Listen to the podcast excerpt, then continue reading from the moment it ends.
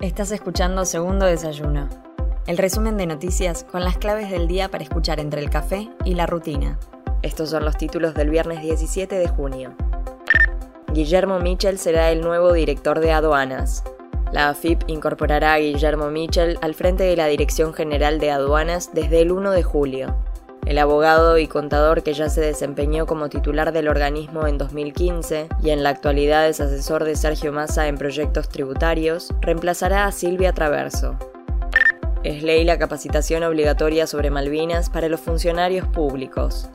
La Cámara de Diputados convirtió este jueves en ley la capacitación obligatoria en la cuestión de las Islas Malvinas para todas las personas que se desempeñen en la función pública y dio media sanción a otra iniciativa que propone colocar la frase las Malvinas son argentinas en todas las dependencias del Estado.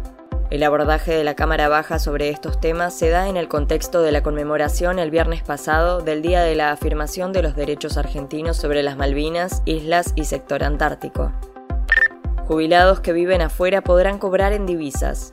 La resolución fue publicada por el directorio del Banco Central y busca beneficiar a argentinos jubilados, pensionados o personas que perciben una renta vitalicia en divisas en una cuenta bancaria a su cargo en el país de residencia. Hasta ahora se permitía esta medida exclusivamente a personas que cobraban directamente de ANSES y con esta medida se busca generalizar el sistema para aquellos que perciben dichos ingresos de otros organismos previsionales. El gasoil aumentó 12% en todo el país. El gobierno nacional autorizó la suba de 12% de los precios del gasoil en todas las petroleras a partir de la noche del jueves 16 de junio. Con este aumento, el litro del combustible en su versión en el ámbito de la ciudad de Buenos Aires pasará de los 113 pesos actuales a más de 126 pesos y el premium de 145 pesos a 165 pesos. Habrá una campaña de conducción responsable en rutas y autopistas durante el fin de semana largo.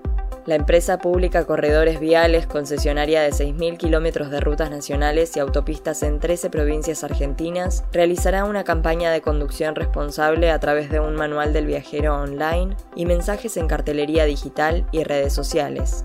Además, la empresa desplegará más de 30 puestos móviles de seguridad vial en puntos estratégicos que se suman a las 16 bases fijas que funcionan todo el año. Soy Mel Somoza y esto fue Segundo Desayuno, el resumen informativo de El Destape. Te espero el lunes con más noticias. Hacenos parte de tu día. Informate donde quieras, cuando quieras.